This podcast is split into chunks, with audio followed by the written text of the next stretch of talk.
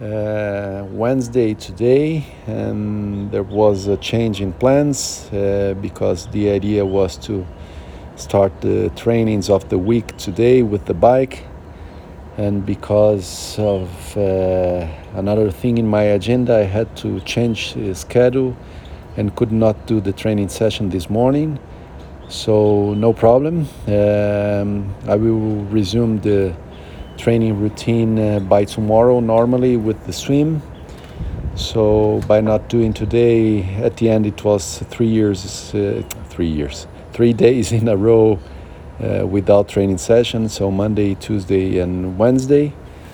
Uh, and tomorrow I go back again. So, but uh, keeping my exercises at the end of the day. So, every day I do that. Yesterday I did in the evening. It was more more the, the bottom part of the body, the legs and everything.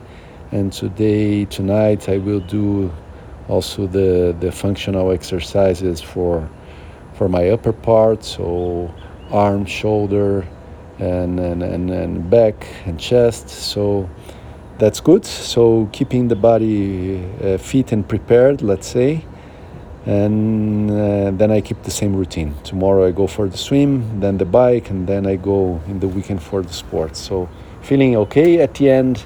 It's just a quick, uh, a small adjustment in, in, in, the plan because of the agenda, uh, but also good for the body to have one additional uh, day rest.